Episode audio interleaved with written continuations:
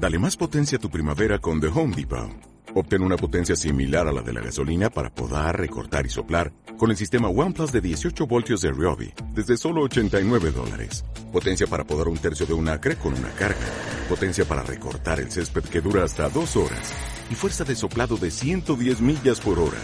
Todo con una batería intercambiable. Llévate el sistema inalámbrico OnePlus de 18 voltios de Ryobi. Solo en The Home Depot. Haces más. Logras más. Temas jurídicos, políticos y de actualidad. Es momento de estar informados para actuar con conocimiento de nuestros derechos. Este es un espacio que busca proyectar el derecho como herramienta al servicio de la comunidad.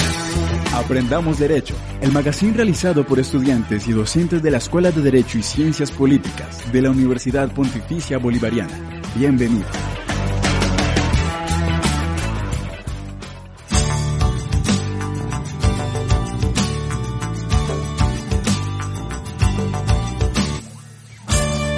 Le damos la bienvenida a toda la comunidad de la Universidad Pontificia Bolivariana y a quienes nos escuchan a través de la señal de Radio Católica Metropolitana 1450 AM.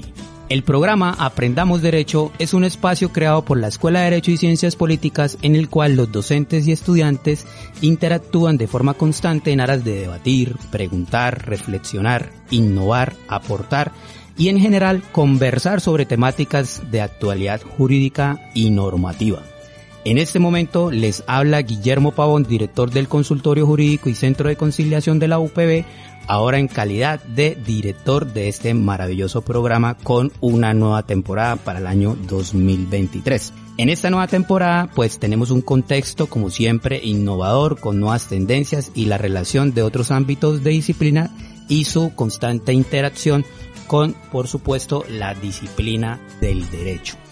El día de hoy les traemos un súper importante eje temático en el cual pues estamos un poco familiarizados, pero queremos ahora replicarlo por supuesto con nuestros radioyentes, con nuestros radioescuchas, y es todo lo que corresponde a, a esas compras de bienes y servicios. Es decir, hoy en Aprendamos Derecho vamos a hablar de nuestro Estatuto del Consumidor. Pero antes yo quisiera presentar esta maravillosa mesa de trabajo que me acompañan en el día de hoy y le voy a pedir el favor a nuestro asesor del área de público que se presente. Doctor Guillermo, muchas gracias. Un saludo a usted y a la doctora Silvia que nos acompañan el día de hoy. Eh, mi nombre es Carlos Gerardo Aguilar y soy asesor del consultorio jurídico de la Universidad Pontificia Bolivariana, más específicamente en el área de Derecho Público. Eh, y por supuesto que estamos eh, convencidos y emocionados de acompañarlos en este programa para poder hablar sobre un tema que nos influye en el día a día, que no es nada distinto que el consumo, el consumo que nos rige en nuestras relaciones diarias y que por supuesto vamos a absolver algunas preguntas más adelante, Silvia. Gracias, amigo Carlos, amigo Guillermo, ¿cómo están? bueno, eh, presentarme nuevamente. Yo soy la monitora del área de Derecho Público y sí, en el día de hoy voy a estar acompañando un tema súper interesante sobre el Estatuto del Consumidor. Bueno, pues bienvenido mi apreciado asesor del área de público de nuestro maravilloso consultorio jurídico y centro de conciliación. Y por supuesto también enhorabuena, bienvenida a nuestra adjudicante del área de público. El área de público de nuestro consultorio jurídico eh, se caracteriza porque es el momento en el que nuestros usuarios necesitan esa atención en todo lo que corresponde con las instituciones públicas, con los servicios públicos y de pronto esas fallas que se puedan llegar a presentar por parte del Estado colombiano en la prestación de los servicios que ellos asumen y que ellos ofrecen como primeros garantes. Desde ahí entonces es donde nosotros empezamos a gestar esos derechos de petición, esas acciones constitucionales, para poder por supuesto reconocer los derechos fundamentales y otros derechos de nuestros usuarios. Por eso es muy importante dentro de los temas de innovación empezar a tener un acercamiento con los componentes jurídicos que hacen parte del área del derecho público y en el que día a día los usuarios se puedan llegar a ver enfrentados en algún inconveniente, en algún conflicto. Tenemos una norma que ya tiene un tiempito de estar expedida, pero no pierde vigencia en el entendido en que siempre día a día se presenta ese tipo de inconvenientes. Con esta antesala le voy a dar la palabra a Silvia para que le cuente a la audiencia qué es eso del Estatuto del Consumidor. Eh, ¿En una sola norma están todos los derechos del consumidor o eso depende de cada vendedor y de cada contrato? Silvita, la escuchamos.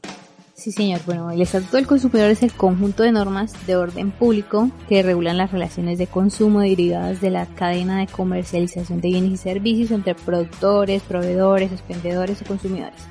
Y entran en el contrato que cada uno de nosotros y los oyentes suscriben con la inmobiliaria, con la empresa de telefonía, con la empresa que le vende la aplicación a usted, esa que descarga en el celular, eh, con el colegio, etc. Eh, en la ley 1480 del 2011, que es donde encontramos el Estatuto del Consumidor, están definidos entre otras, entre otras cosas pues los derechos de, de este mismo consumidor. La ley 1480 del 2011. Es decir, ya tenemos eh, más de una década de haberse proferido este importante cuerpo normativo.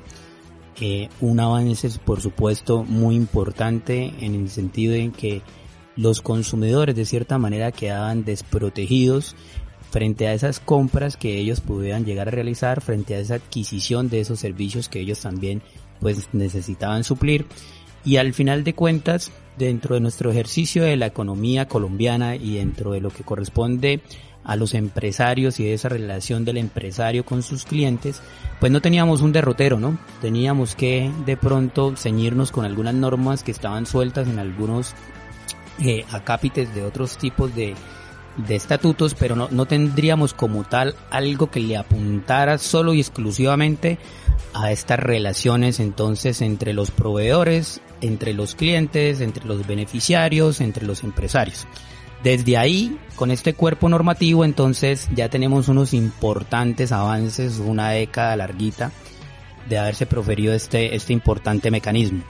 Aquí abro un paréntesis para contar a la mesa de trabajo que nuestro consultorio jurídico, además de las actividades que nosotros hacemos en asesoría, en representación judicial, en temas de centros de conciliación y todo lo que nosotros tenemos por competencia de ley, pues estamos haciendo una apuesta muy interesante este año 2023 precisamente en lo que corresponde a nuestro eje temático del programa de hoy y es que vamos a abrir una línea exclusivamente del consultorio para el estatuto del consumidor. Para eso estamos haciendo un acercamiento con unos aliados estratégicos para redundar en mayor población que se puedan beneficiar de esta nueva línea del estatuto porque todos los días nos llegan usuarios al consultorio jurídico con quejas, con reclamos, con mala prestación del servicio, con mala atención, con una serie de, situaciones que están contempladas dentro de este maravilloso mecanismo del estatuto y que ellos no saben cómo poderlo enfrentar o cómo poderlo solventar. Y a través de nuestro consultorio no solamente lo pueden hacer desde el mismo instante en que se profirió la 1480, sino que ahora vamos a dedicar una línea exclusiva para eso. ¿Qué tal esa noticia a la, a, la, mesa de trabajo? Maravilloso. O sea, seguimos nosotros en la vanguardia de la moda jurídica en el sentido de poderle redundar a nuestra población todos esos importantes mecanismos. Pero bueno, le voy a preguntar para que mantengamos este hilo conductor con nuestra monitora del área de público eh, y podría mencionarnos cuáles son los más importantes de esos derechos del consumidor. Claro que sí. Bueno, primero tienen derecho a recibir productos de calidad derecho, entre ese derecho, por ejemplo, encontramos que los productores, los distribuidores de bienes y servicios que reúnen tienen que reunir ciertos requisitos mínimos de calidad e idoneidad para satisfacer sus necesidades. Esto va ligado con un segundo derecho, que es el de la seguridad e indemnidad, lo cual quiere decir que los productos no causen daño en condiciones normales de uso y la protección contra, los, contra consecuencias nocivas para la salud, vida o integridad de los consumidores. Eh, bueno, pero también tenemos otro derecho muy importante que es el de ser informado. Eh, bueno, en este, en este derecho encontramos que es importante obtener información completa, veraz, transparente, suficiente, precisa, oportuna e idónea respecto de los productos y servicios que se ofrezcan o se pongan en circulación sobre los riesgos que puedan derivarse de su consumo o utilización de los mecanismos de protección de sus derechos y las formas de ejercerlos. Y también, pues para no aburrirlos tanto con solamente yo hablando sobre los derechos, eh, Carlos, cuéntanos qué otros derechos podrían haber. En efecto, Silvia, eh, digamos que es un punto importante eh, y quiero hacer una acotación antes de continuar con, con los derechos que tienen los consumidores, precisamente porque cuando uno está ya en el ejercicio diario de, de abogado y sobre todo al interior del consultorio jurídico, pues mucha gente se pregunta cuál es realmente la manera en la cual se protegen esos derechos. Esto es algo que por supuesto vamos a hablarlo más adelante. No obstante, eh, si quiero hacer una acotación en el sentido que eh, en principio será eh, la Superintendencia de Industria y Comercio quien adelantará o podrá recibir las quejas que como consumidores nosotros podremos presentar. Eh, ante esta entidad precisamente porque pues por, la superintendencia en principio es una entidad que tiene un área designada eh, muy robusta de protección al derecho al consumidor. Eh, en línea con lo que mencionaba la doctora Silvia, vamos a hacer una mención en relación con el derecho que tienen los consumidores a recibir protección contra la publicidad engañosa. ¿Eso qué quiere decir? Básicamente para poderlo eh, decir en palabras castizas y que todos podamos entender, es que los consumidores, por supuesto, vamos a poner un caso eh, muy concreto y de la vida cotidiana, es como por ejemplo cuando hay una imagen en la cual se evidencia que le están ofreciendo un producto y ese producto de manera directa cuando uno lo recibe no es exactamente lo que uno pidió guardando las proporciones respecto de lo pedido. Entonces es el caso, por ejemplo, de la hamburguesa que ustedes ven en una imagen que tiene una, unas características muy especiales, pero realmente cuando el consumidor la recibe, pues en últimas no es lo que recibió. Por supuesto, ese derecho está amparado por la ley y los consumidores también están protegidos.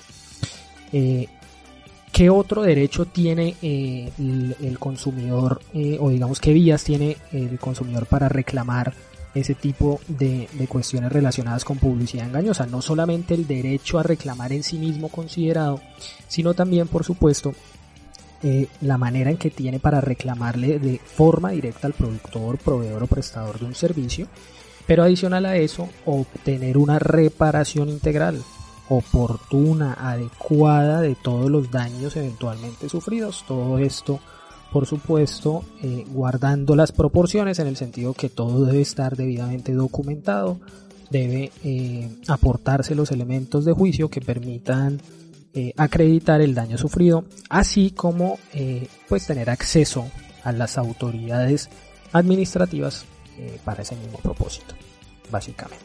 Pero por supuesto que sí, efectivamente este estatuto del consumidor pues trae a colación algo muy importante como lo es la, publicidad engañosa y a través de este importante mecanismo es que los usuarios, más específicamente los consumidores, han podido ejercer ese derecho de algo que finalmente intentaron ofrecerle y que no se ajustaba a la realidad.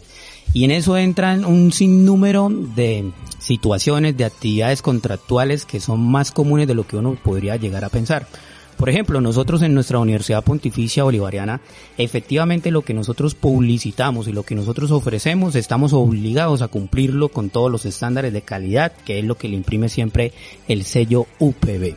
Pero bueno, como lo estaba mencionando al principio en nuestra mesa de trabajo, quiero pues decirle a los radioyentes y a los radioescuchas que dentro de nuestras estrategias y por supuesto como insumo más valioso que tenemos en el consultorio están nuestros estudiantes más insignias, nuestros estudiantes más acuiciosos, los estudiantes que son estos espacios los que nosotros proyectamos para que ellos efectivamente también puedan participar y participar activamente eh, en lo que nosotros hacemos en el día a día de nuestro consultorio jurídico.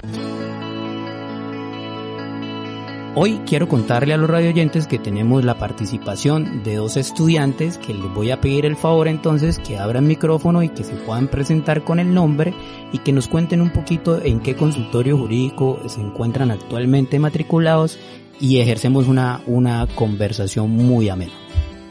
Bueno, muy buenos días. Mi nombre es Luis Camilo Osorio. Yo actualmente soy estudiante de Derecho y de Ciencias Políticas y me estoy gozando la carrera debido a que la universidad ha dado demasiados ítems y demasiados plus e, ejerciendo, ¿no? Ejerciendo ese tipo de actividades académicas que son supremamente relevantes. Actualmente, junto con mi compañera Elina, nos encargamos y estamos cursando eh, uno de nuestros primeros semestres de consultorio jurídico y verdad que lo estamos disfrutando. Bueno, pues Camilo, bienvenido. Eh, en un programa anterior escuchaba yo a uno de nuestros estudiantes también en este espacio y le decía, usted oficialmente es el locutor del consultorio jurídico, creo que le acaba de llegar la competencia.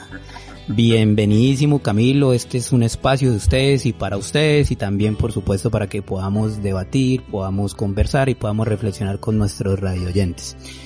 Ahora le voy a dar la palabra a nuestra compañera del consultorio. Así es, muy buenos días. Mi nombre es Lady Joana Moreno Martínez. También me complace estar aquí con ustedes eh, compartiendo este momento y también estoy muy orgullosa de formar parte de la UPB y también del consultorio jurídico. Me complace estar aquí con ustedes. Bienvenidísima Lady también a nuestro espacio de Aprendamos Derecho. Y bueno, a lo que vinimos vamos, a seguir conversando de temas jurídicos. Entonces le voy a dar la palabra a nuestros apreciados estudiantes Camilo y Lady, sobre todo a Lady para que conversemos un poco en lo que corresponde al derecho de ser informado. ¿Qué es eso? Bueno, eh, todas las personas tenemos ese derecho a obtener una protección contractual. Eh, tenemos el derecho a ser protegidos de las cláusulas abusivas en los contratos de adhesión es decir, la aceptación de la transacción por parte del consumidor deberá ser expresa e inequívoca y verificable por la autoridad competente. Por ejemplo, hace rato eh, quedó prohibida cualquier disposición contractual en la que se presuma la voluntad del consumidor o que su silencio considere como consentimiento cuando de estas se deriven erogaciones o obligaciones a cargo de estos. Listo, eso es supremamente importante. Digamos que esta, esta protección contractual específicamente lo que corresponde es a todo tipo de contrato de cualquiera de sus modalidades que están dentro del ejercicio práctico para comprar un bien o para adquirir un servicio eh, debe estar amparado entonces efectivamente como lo hace nuestro estatuto del consumidor. Y a través de esos mecanismos que pueden llegar a ser, por ejemplo, hablando un poco acá con nuestro asesor de público, eh, en lo que corresponde a, un ticket de un vuelo, ¿cierto? Ahí tenemos ya como tal un, contrato de, adhesión, ¿cierto? Eh, en lo que corresponde a usted subirse a un transporte público y pagar su pasaje, ahí también podríamos estar hablando de otras modalidades contractuales que hice el ejercicio de cambiar de televisor, cambiar de nevera, cambiar de licuadora. Pues en el momento en el que se adquiere ese bien, estamos efectivamente bajo un contrato, digamos, de una compra-venta o de adquirir un servicio, entonces ya estaríamos específicamente hablando del tipo de servicio que se vaya a adquirir. A lo que hoy es que debemos tener una protección contractual frente al ejercicio de lo que nosotros vayamos a consumir. Bueno, quisiera yo entonces conversar un poco más allá de esos derechos eh, darle la palabra a Silvia para que nos hable de la participación. ¿Qué es eso? También tenemos derecho a participar, derecho a organizarse, asociarse para proteger los derechos, los intereses y elegir los representantes eh, que nos van como a guiar en, todo este tema del consumo. Eh, participar y ser oídos por quienes cumplan funciones públicas en el estudio de las decisiones legales y administrativas que les conciernen y también obtener respuestas a sus peticiones. Y también tenemos el derecho de elección, es decir, elegir libremente los bienes y servicios que cada uno de nosotros pues queramos, ¿no? que necesitemos. También tenemos un derecho muy importante que es el de la representación. Los consumidores tienen derecho a ser representados por sus organizaciones y voceros mm. autorizados para obtener la solución a sus reclamaciones sobre el consumo de bienes y servicios y las contravenciones de la Ley 1480 del 2011. También, eh, pues ahorita nos comentas un poquito sobre el tema del el derecho a estar informados. Y sí, los consumidores tenemos derecho eh, a estar informados, eh, también las organizaciones y las autoridades públicas tendrán ese acceso a los medios masivos de comunicación para informar, divulgar y educar sobre el ejercicio de sus derechos. Aquí es importante eh, hablar, yo creería que como un ejemplo práctico, la red de papas. No sé si ustedes, o papás, por decir así, pero termina en Z. Este, y es una red en la que eh, se han agrupado padres de familia preocupados por el consumo eh, de sus hijos. Entonces ellos realizan cierta serie de campañas de concientización, por ejemplo, del daño que produce el alcohol, campañas para el manejo responsable inteligente del Internet, eh, aplicado para niños, niñas y adolescentes. También ellos son eh, unos, pues una entidad que apoyó eh, la iniciativa para que los, los productos comestibles que sean altos en sodio, azúcares, calorías o grasas saturadas tengan etiquetas eh, frontales de advertencia en sus empaques. Eh, esto lo encontramos en la resolución 810 del 2021, es decir, esto es prácticamente nuevo, en la cual se estableció el reglamento técnico sobre los requisitos de etiquetado nutricional y frontal de, eh, que deben cumplir los alimentos envasados o empacados para el consumo humano. Lo que busca esto, esta iniciativa, es educar al consumidor para que pues, consuma ese producto, sí, pero de una manera responsable e informada. Bueno, Silvia, muchas gracias por, por esa alocución. Eh, como lo vemos, ¿no? Este estatuto del consumidor bastante robusto en todo sentido, porque la idea es que pueda permear todo ese tipo de, de situaciones que nosotros estamos hoy conversando. Hay una institución jurídica que trae este estatuto del consumidor que en su momento fue innovadora. No tendríamos nosotros, si acaso, de pronto una que otra garantía pero, pero finalmente a, través de este estatuto del consumidor ahora sí empezamos a hablar de lo que es el derecho de retrato. En su momento fue muy impactante, fue muy significativo y empezamos a tener unos adelantos, digamos, de contenido jurisprudencial para empezar a fijar esos, esos derroteros y yo creo que hoy la mesa de trabajo que nos acompaña y también los radioyentes en algún momento de su vida han tenido que ejercer ese derecho de retracto. Nuestra misión es explicarles hoy qué es eso del derecho de retracto. Eh, alguna vez le voy a preguntar a nuestro asesor del área de público, ¿ha querido retractarse su merced, por ejemplo, de una compra o de un negocio? En efecto, doctor Guillermo, y esto es un tema muy importante que, que traemos, por supuesto, aquí a colación para que entre todos debatamos y eh, lancemos opiniones sobre el derecho de retracto. En últimas, porque creo que el objetivo de estos programas es tratar de llegarle a todas las personas con este tipo de temas que por supuesto pues son absolutamente relevantes y son del día a día, ¿no? De manera que eh, digamos que hay unos puntos muy concretos relacionados con el derecho de retracto que en palabras de la Superintendencia de Industria y Comercio, esto sí debemos decirlo para que podamos tener en cuenta, que es el derecho de retracto no es otra cosa distinta que eh, echarse para atrás en la compra. Voy a cerrar comillas. Básicamente, ¿qué es echarse para atrás en la compra? Nosotros adquirimos un bien o servicio y una vez adquirimos un bien o servicio, por supuesto, podemos retractarnos de esa compra. Pero tengamos mucho cuidado y es que no todos o digamos no todas las, todas las adquisiciones de bienes o servicios son susceptibles de el derecho de retracto. Tengan en cuenta un tema muy puntual y es que eh, digamos, el derecho de retracto, como hemos dicho, es importante en todas las relaciones de consumidores, pero no aplica a todos los casos. ¿En qué casos eh, aplica? Aplica en los casos de bienes y servicios que son financiados por el mismo establecimiento. Eso en principio. ¿Qué quiere decir eso?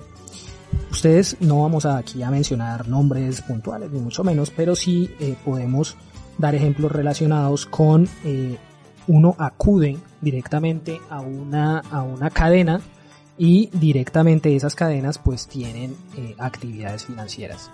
Entonces al tener actividades financieras eh, ofrecen un servicio de manera directa con esa entidad financiera y puede perfectamente uno ejercer al momento de adquirir el bien o servicio el derecho de retracto para que dentro de los cinco días siguientes eh, lo ejerza uno y dentro de los 30 días siguientes al ejercicio del derecho de retracto se pueda hacer la devolución del bien o servicio. Pero más adelante vamos a hablar de ese tema muy concreto, precisamente porque quiero hacer aquí, eh, digamos, énfasis o hincapié en un punto adicional y es que la norma trae una protección adicional a los consumidores en relación con eh, los contratos que hacen mención a que el consumidor no pueda ejercer el derecho de retracto. Entonces esto es una invitación a que todas las personas que en algún momento puedan ver que precisamente hay un contrato que ustedes están celebrando que les limite el derecho a retractarse, pues presenten la respectiva queja, por supuesto, a la Superintendencia de Industria y Comercio. Digamos que las cláusulas que limiten el derecho de retracto son cláusulas ilegales Entonces, cuando puedan ver alguna disposición relacionada con eso, pues es bastante probable que ustedes pues procedan a presentar la respectiva queja o reclamación ante la autoridad competente, que en este caso en concreto vendría a ser la Superintendencia de Industria y Comercio, y que por supuesto inicie el procedimiento administrativo. ¿En qué otros casos? Venta de tiempos compartidos o turísticos. Eso pues creo que no necesita mucha explicación. Yo compro un plan turístico, yo dentro de los, eh, después de haberlo comprado, yo ejerzo el derecho de retracto dentro de los cinco días siguientes y perfectamente estoy dentro de lo que ampara la ley. Y adicional a eso, ventas a distancia por internet o televisión o ventas que utilicen métodos no tradicionales. Esto es un tema que vamos a tratar de, de explicarlo de manera sencilla, pero es básicamente invitaciones, regalos o cualquier medio que pueda ejercer presión sobre el consumidor. Perfecto. Esta importante figura del retrato, como lo dijo el asesor, más adelante la vamos a seguir desarrollando. Por el momento vamos a hacer una pausa y ya retornamos a nuestro programa Aprendamos Derecho hoy con el Estatuto del Consumidor. Ya volvemos.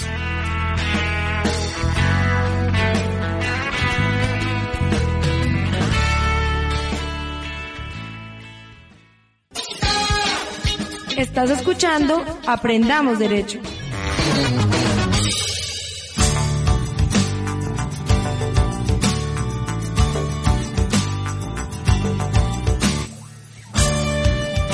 Y volvemos a nuestro programa Aprendamos Derecho. Hoy con el Estatuto del Consumidor ya hemos podido conversar algunas acápites de esta maravillosa norma, algunos aspectos importantes, relevantes a tener en cuenta la institución del derecho de retrato, por supuesto, no menos relevante, por el contrario, cada vez más protagonista de algo muy interesante. Y, y, yo quisiera seguir hablando con nuestro asesor del área de público para que conversemos un poco sobre los deberes y también que tenemos eh, los consumidores, qué deberes tenemos nosotros como consumidores.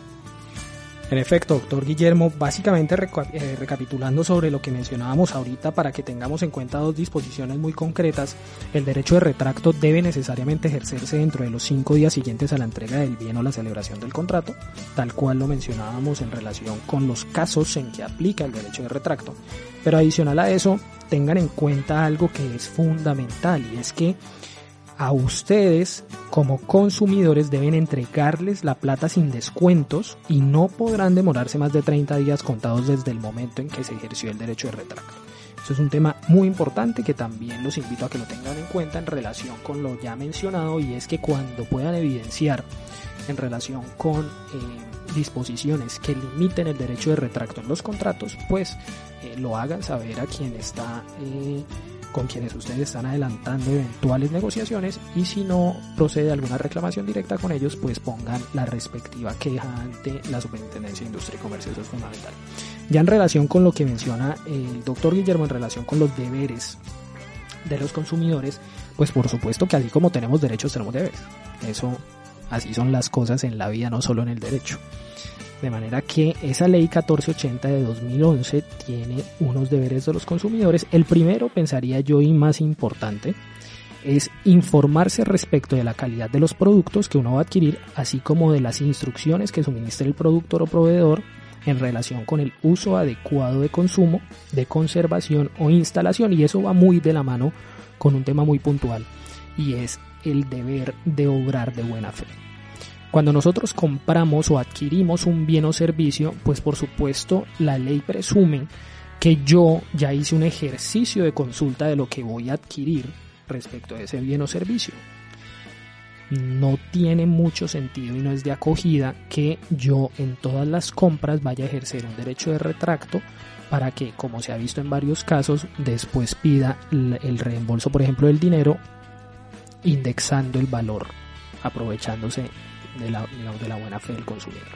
Esos temas eh, también son sancionables, de manera que así como el, la persona a la cual yo le adquiero un, bien o servicio tiene eh, deberes, pues nosotros como consumidores también los tenemos. Entonces, informarnos respecto de la calidad de los productos que adquirimos, obrar de buena fe y adicional a eso un punto muy concreto que me parece también interesante que es cumplir con las normas sobre reciclaje y disposición de desechos. Eso digamos que está enfocado a un tema muy puntual de adquisición de unos bienes o servicios relacionados con este tema en concreto. Eh, respecto de recomendaciones que podemos hablar en relación con, con, este, con este tema de los deberes. Eh, en, su momento hablábamos con la doctora Silvia respecto a este tema y es que las recomendaciones a los eh, consumidores no son otras distintas, por ejemplo, exigir siempre la factura o recibo que eh, puede necesitarse para un posterior reclamo. Asimismo, leer los manuales e instrucciones de uso, prestar especial atención a las promociones y adicional a esto, si al momento de pagar, un producto el precio en registradora es superior al precio anunciado, ustedes como consumidor tienen derecho a que se les cobre el precio más bajo. Eso es algo que eh, pues no todos lo conocen y no tienen por qué conocerlo porque es un tema relacionado con con abogados y leyes, pero tengan en cuenta eso, cuando el precio en la registradora es superior al precio anunciado, pues entonces nosotros como consumidores tenemos derecho a que se nos cobre el precio más bajo en relación con esos dos. Claro que sí. Eh, por eso esta norma es tan importante porque permea ese día a día, ese, digamos, esa costumbre que hay también para poder satisfacer algunas necesidades, algunos servicios, algunos bienes que, hacen parte del ejercicio, digamos, del comerciante y de nosotros como consumidores en todo tipo de, de aspectos y asuntos. Ese derecho de retrato y esos deberes de los que está hablando nuestro asesor del área de público, pues evidentemente yo también tuve en su momento, por allá en el año 2012, que apelar a este derecho de retrato por unas ventas a distancia. Y digamos que esa buena fe de la que hablamos ahí, también dentro del estatuto, se puede ver reflejada en las actuaciones que pueden llegar a cometer algunos proveedores con buena o con mala fe y algunos compradores con buena o con mala fe. Pero en su momento era, digamos que lo más característico cuando se generaba una venta a distancia, no eran claros en lo que ofrecían y al final del ejercicio la población a la que más le estaban ofreciendo eso era la población de la tercera edad. Entonces ellos no entendían muy bien qué era lo que les estaban ofreciendo, qué era lo que estaban consumiendo, qué era lo que estaban comprando y cuando realmente se enteraban era porque les llegaba ya la debitación de sus cuentas de tarjetas o finalmente les llegaban como tal para los pagos. Y ahí es donde nosotros como abogados entramos a revisar qué fue lo que sucedió. Entonces se trataban de ventas a distancia, se trataban de ventas por teléfono, se trataban de ventas por internet y al final del ejercicio eran productos o servicios que el consumidor no estaba pidiendo, que no estaba solicitando, que finalmente nunca entendió de qué se trataba la llamada, porque recordemos era población pues de la tercera edad. Aquí el estatuto fue el que le imprimió esa seriedad para poder ahora sí llamar al orden a estas empresas que se dedicaban a eso y poder efectivamente empezar a hacer uso del derecho de retrato o la reversión de los pagos.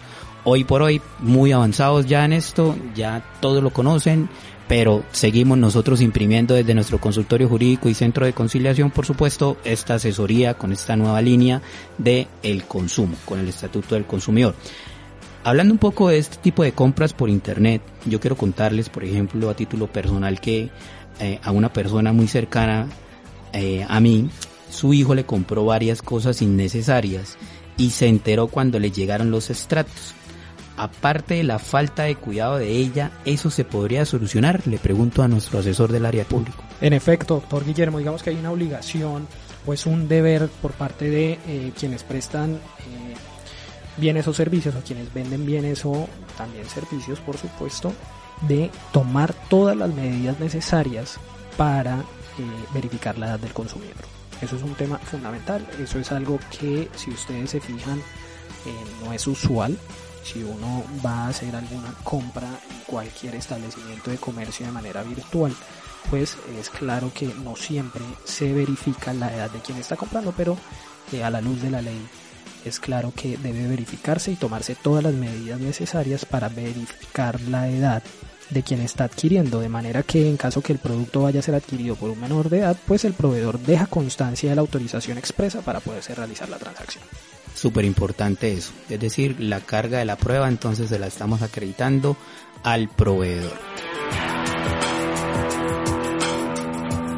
Bueno, aquí voy a volver a interactuar con nuestros estudiantes insignias de nuestro consultorio jurídico y preguntarles en primera medida a Lady y posteriormente a Camilo, ¿qué pasa muchachos si me han vendido un producto que no sirve o han incumplido con esa prestación de un servicio? Eh, bueno, en este caso es interesante porque nosotros podemos activar un mecanismo que se llama la garantía, que quiere decir que tanto vendedores y los productores están obligados a vender y asimismo ofrecer productos y servicios que sean de buena calidad y que no representen un riesgo para las personas. También que sirvan para lo que están hechos, que estén en buen estado, funcionen correctamente y que en caso de falla o incumplimiento, esos deberán, en el caso de la compra de un bien, por ejemplo, repararlo gratuitamente. Darle los repuestos que se necesiten y si el bien no se puede reparar, pues lo que deben hacer es dar uno nuevo. Entonces, eh, o pues devolverle el dinero. Y si el bien es reparado pero sigue representando la misma falla, usted podrá escoger entre una nueva reparación, la devolución total o la devolución parcial de su dinero o el cambio parcial o total del bien por otro similar. Perfecto, eso, eso es supremamente importante y el mismo estatuto le da el orden en el que se van a realizar ese tipo de situaciones. Entonces, en un primer momento nosotros hablamos de una reparación. Luego de la reparación, si no funciona, entonces ahí sí se le da la elección de la devolución o de un cambio por un producto similar. Esto sí, digamos que, que hemos tenido muchos avances en ese sentido. De pronto mmm, sigue generando algunas suspicacias, sigue generando algunos inconvenientes ese orden que le imprime el Estatuto del Consumidor, pero, pero en mi punto de vista y a mi parecer, pues eh, como mecanismo inicial ha funcionado, ha funcionado. De pronto, ¿en dónde se puede llegar a presentar más esa conflictividad?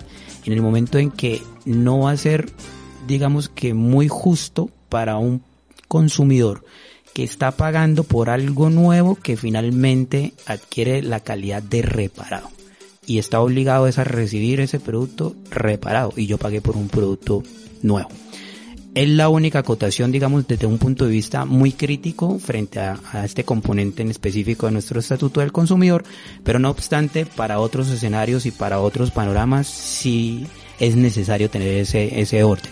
La reparación, la devolución o un producto de las mismas condiciones. Pero bueno, ahora escuchemos a Camilo. Bueno, para verificar un poquito más el tema es imperativo resaltar que en el caso de un servicio, usted puede elegir entre la prestación del servicio en las condiciones en que fue encontrado o la devolución del dinero que usted haya pagado. En el caso pues, de la prestación del servicio que supone la entrega de un bien, como es el caso de las lavanderías y reparación de aparatos electrónicos, la garantía será efectiva reparando el bien. Y es que hay que resaltar que sustituyéndolo por otro de las mismas características, se cumple con esa función, o pues respectivamente pagando su equivalencia en dinero. En el caso de productos o servicios defectuosos que causen daño a su salud o su seguridad, usted deberá pagarlo y repararlo por muerte o lesión corporal y pues respectivamente también ocasionadas por el producto defectuoso. Y, y, lo resaltamos aún más si se habla de daños causados a un objeto diferente del producto defectuoso. Bueno, sigamos conversando acá un poco con nuestro nuevo locutor del consultorio jurídico y, si no supe bien lo que compré porque la información que me suministró el vendedor o el almacén no fue completa a la hora de comprar ese producto o solicitar un servicio, le pregunto, ¿puedo reclamar? Claro que sí, Guillermo, puede reclamar. Recuerde que los productores y proveedores tienen el deber de brindarle información clara y veraz, suficiente, oportuna, verificable, comprensible y sobre todo precisa e idónea, que esté en nuestro idioma original, es decir, el español. Además, debe brindarle especificaciones del bien o servicio tales como instrucciones para el correcto uso o consumo, conservación e instalación del producto o utilización del servicio. También se, debe resaltar que la cantidad, del peso y el volumen deben ser objeto de revisión y deben tenerse en cuenta en el evento de ser aplicable. También la fecha de vencimiento cuando sea necesario, por ejemplo, en el caso de productos perecederos como los alimentos. También se deben verificar las especificaciones del bien o servicio, la información cerca de la garantía, el precio, que es muy importante, y pues con ello también deberá responder cualquier daño a causa de información incompleta o inadecuada. Perfecto, bueno. Eh, y si ese proveedor al momento de suministrar esa información la misma no se ajustó a la realidad, es decir, fue exagerada o fue incompleta, ¿ahí qué? Porque digamos que haciendo una apología de pronto a nuestra idiosincrasia, eh, siempre se apela a que el vivo vive del bobo, entonces, ¿puedo reclamar? Claro que sí, a eso le llamamos publicidad engañosa. Y según el Estatuto del Consumidor, la publicidad engañosa está prohibida y el enunciante es responsable de los daños que dicha, dicha respectiva publicidad engañosa pueda causar.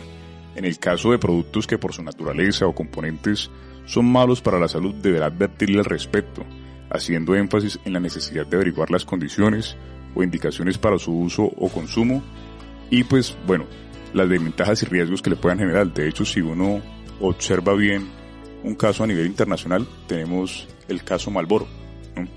El caso Malboro es importantísimo porque en él entablamos la primera situación en la que hay que etiquetar los cigarrillos como una causa efectiva de muerte por cáncer. ¿sí? Y eso es un ejemplo maravilloso. O sea, los productos deben estar enunciados de manera correcta, ¿sí? incluso cuando ellos puedan causar daño.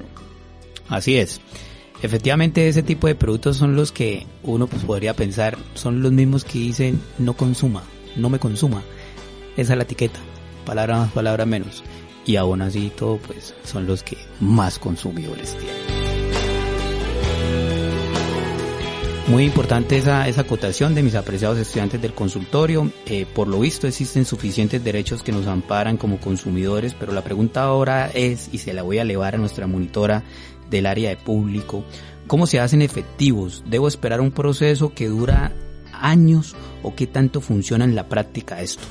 Bueno, amigo, pues existen dos caminos. Primero está la reclamación directa. Esta es que los consumidores tienen derecho a presentar las reclamaciones ante los proveedores de bienes y servicios y estos están obligados a responder de manera oportuna. Esta reclamación es el requisito previo para acudir ante la superintendencia e interponer una acción de protección al consumidor. Y el otro camino es el de las acciones jurisdiccionales de protección al consumidor, que son por un lado las acciones populares y de grupo reguladas en la ley 472 del 98. Eh, por otro lado están las acciones de responsabilidad por daños por productos defectuosos que se adelantan ante los jueces civiles.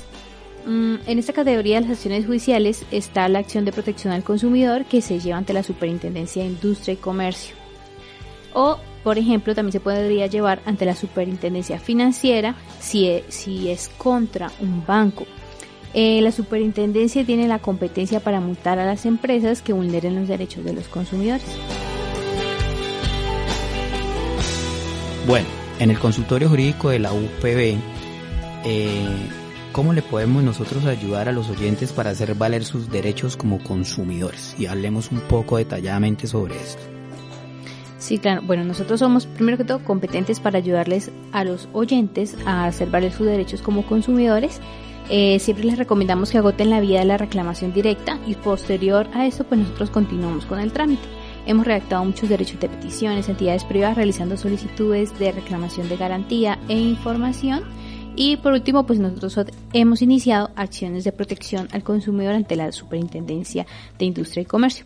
Aquí algo muy importante y es que en la reclamación directa que nosotros le hagamos a, la entidad privada o pública del, sobre el producto o servicio que nosotros adquirimos y queramos reclamar, este, esa reclamación tiene que estar completa. ¿sí? Porque eso mismo que nosotros reclamamos y si no nos dieron la oportunidad o no nos regresaron el dinero y demás de los temas que hemos hablado aquí, pues ese es como, ese es como nuestra entrada, ¿sí? De decirle, este, señores superintendencia, mira, ya lo intenté de manera directa, ahora por favor ustedes ayúdenme a que mis derechos como consumidor pues sean defendidos. Así es, Silvita, una importante acotación también para nuestros radioyentes y es que efectivamente tenemos una autoridad administrativa que es la Superintendencia de Industria y Comercio, la que vela también por estos derechos de nuestros usuarios y nuestra misión como consultorio jurídico siempre estará encaminada a proteger ese tipo de derechos de nuestros consumidores. Pero voy a seguir conversando un poco con, con Camilo sobre el Estatuto del Consumidor. Bueno, yo creo que es necesario resaltar que el Estatuto del Consumidor tiene una esencia natural, ¿no? y es la esencia constitucional de nuestro Estado. Nuestro Estado, como bien dignifica el preámbulo, es un Estado liberal y por ende pues el consumo se hace preponderante y su protección ha de ser muy importante. Entonces hablar de la esencia constitucional, de lo que representa el Estatuto del Consumidor, pues tiene una relevancia significativa debido a que la economía de nuestra nación y desde una perspectiva jurídica se mueve a raíz de todo el movimiento del capital. El capitalismo es nuestro modus operandi, ¿sí? Y por eso el estatuto del consumidor se hace relevante, ¿sí? Nosotros consumimos muchas cosas cada día, incluso si lo observamos bien, desde el caso que tuvimos ya hace unos días con esta audiencia en el metaverso, cada día los productos a consumir son distintos, incluso a veces parecen metafísicos, ¿no? Eh, el intercambio de monedas y digamos que esa es una discusión que Colombia debería empezar a tener, ¿no? ¿Qué, productos estamos consumiendo? ¿Son netamente físicos o podríamos interpretarlos de otra manera? Y bueno, abrir el debate frente a ese tema ha de ser muy importante. Claro que sí, por eso la importancia de poder tener estos espacios de la academia y finalmente seguir nosotros alimentando ese componente jurídico, no solamente a nuestros radioyentes, sino a todas las personas que se puedan acercar a nuestro consultorio jurídico y centro de conciliación. Y aquí valga la cuña, carrera octava número 637 en el municipio de Piedecuesta y por supuesto también con sede en el Instituto de Familia y Vida en Bucaramanga en la calle 36 con carrera 20 tercer piso. Ahí se pueden acercar todos los que nos escuchan y a las personas que también le puedan replicar este maravilloso programa que suscitamos el día de hoy para que les podamos brindar ese asesoramiento si ya escucharon de pronto con el tema de alguna venta por internet, algún tiquete aéreo, algún tiquete turístico, algún bien, producto o servicio, eh, se pueden acercar con nosotros. Y desde ahí, con el consultorio jurídico y centro de conciliación, siempre estaremos atentos, a prestos y dispuestos para brindarle toda esa ayuda y acompañamiento. Eh, hagamos como, como una recapitulación a manera de conclusión de estos aspectos más importantes y ahí les voy a pedir a la mesa de trabajo, al que quiera participar, cada uno digamos con una conclusión frente a la temática expuesta por ejemplo, con nuestro asesor, con el tema del derecho de retrato, que nos hablaba de los cinco días hábiles y todo lo demás, podríamos hacer entonces ya para un, cierre del programa y abrimos el micrófono cada uno y damos una conclusión muy sencilla. En efecto, a manera de conclusión, para que lo tengamos todos en cuenta y quienes nos están oyendo puedan entender este tema que es fundamental en relación con el derecho de retracto. El derecho de retracto, primero, tenganlo en cuenta, debe necesariamente ejercerse, es decir, ustedes únicamente pueden hacer mención al derecho de retracto dentro de los cinco días siguientes a la entrega del bien o la celebración del contrato. Adicional a eso, tengan en cuenta algo que les mencionamos y es que todos los contratos que ustedes puedan evidenciar donde se limite ese derecho de retracto son ilegales o por lo menos esa cláusula es ilegal y eventualmente podrá atacarse por ser una cláusula abusiva, esto ya hablando en términos un poco más prácticos de abogados, pero cualquier, en cualquier momento que ustedes puedan ver ese tipo de contratos deberán eh, hacerlo saber, es lo ideal. Y adicional a eso, eh, tengan en cuenta algo y es que eh, cuando ustedes ejerzan el derecho de retracto, la entrega de la plata de ese dinero deberá ser sin descuentos y no podrá demorarse más de 30 días contados desde el momento en que se ejerció ese derecho de retracto. Tengan en cuenta esos tres puntos que son fundamentales para que a futuro en las relaciones que ustedes puedan celebrar pues lo tengan en cuenta y salgan avantes con este trámite. Bueno, yo como conclusión podría traerles algo práctico eh, y es el tema de cómo lo llevamos nosotros en consultorio jurídico y valga hacer la cuña. Y es que nosotros desde el consultorio jurídico tomamos los casos y los analizamos desde su principio un final, ¿sí? Y ahí miramos nosotros cómo podemos entrar para realmente que los derechos del consumidor puedan ser protegidos. por ejemplo, tenemos varios casos en los que no simplemente hemos eh, tenido que citar o acudir al Estatuto del Consumidor, sino también a temas de, derechos, por ejemplo, de protección de datos personales. También hemos tenido que acudir ante la Superintendencia Financiera para protección de cuentas bancarias y demás, eh, entre otras cosas. Entonces, sí, valga la cuñita, como les decía, que en nuestro consultorio jurídico ustedes pueden estar tranquilos de que va a estar su proceso en buenas manos porque no solamente nos fijaríamos en, un punto, sino que lo hacemos de una manera integral, eh, rodeando todas las áreas del derecho para, con el fin de protegerlos a ustedes o ayudarles con esa protección. Bueno, ya para resaltar eh, acerca de la protección de nuestros derechos, eh, para enfatizar en lo mencioné anteriormente, recordemos que pues tenemos derecho a adquirir productos eh, adquirir productos y bienes y servicios que sean de la mejor calidad y que para esto podemos tener la garantía de ya sea al repararlos o que nos constituyan uno nuevo, entre otras cosas. Bueno, mi reflexión final irá dirigida a observar cuál es la esencia de la publicidad engañosa. Y es que es valioso resaltar que la publicidad engañosa se, se ejecuta cuando la descripción del producto no va conforme a las características naturales. Por ende, la observación por parte del consumidor siempre, siempre es importante. Eso es importante resaltar. Bueno, con estos importantes aportes de cierre para de nuestra maravillosa mesa de trabajo podemos concluir nuestro programa y nuestra emisión de hoy de Aprendamos Derecho con el Estatuto del Consumidor.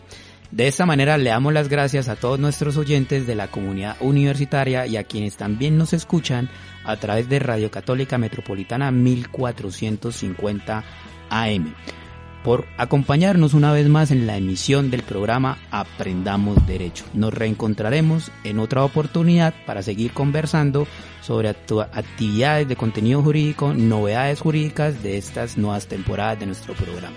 Feliz resto de día.